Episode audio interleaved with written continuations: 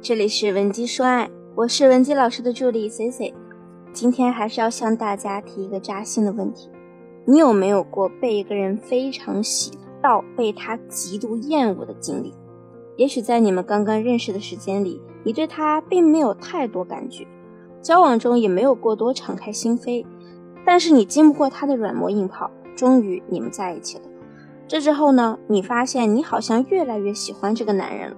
甚至越来越害怕他会有离开你的一天，因为你知道感情是有新鲜感的。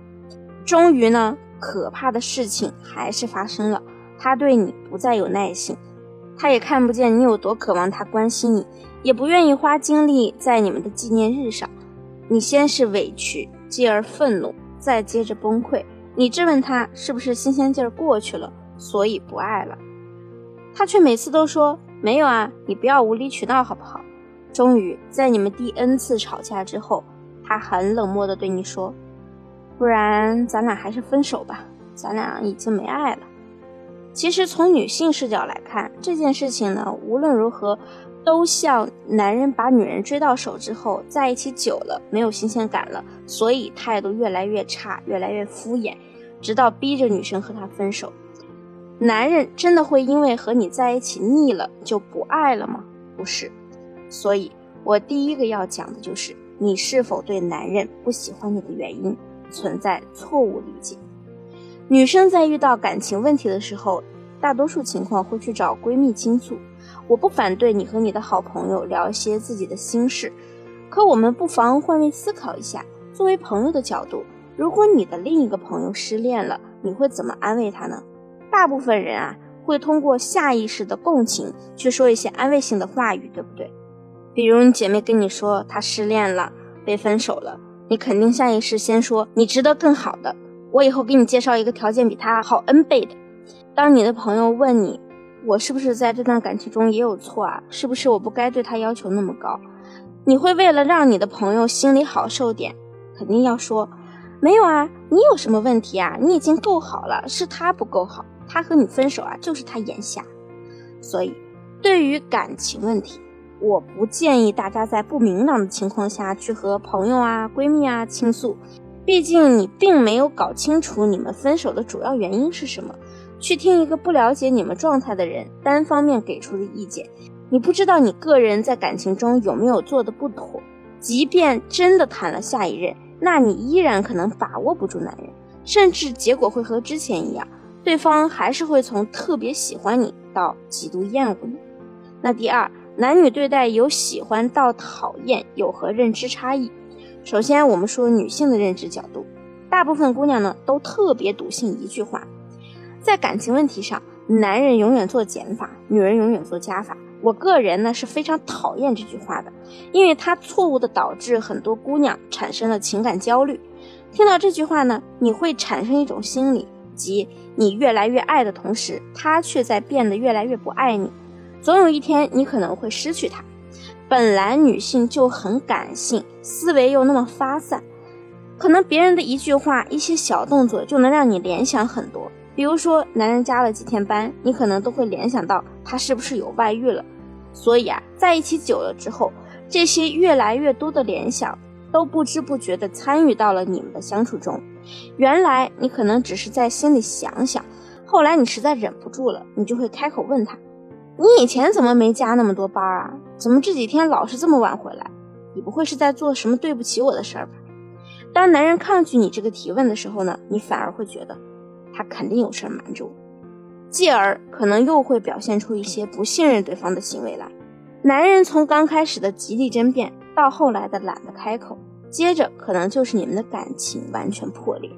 所以女人说：“看他果然不爱我，渣男。”但是男人是怎么看待由喜欢变讨厌这件事儿的呢？第一，他们拒绝试图改变他们的女人。朋友 Jack 呢，就是个操盘手。他当时主动追求了一个社交软件上认识的姑娘，对方对 Jack 也是非常满意，两人一拍即合，两周呢就从暧昧到确立关系了。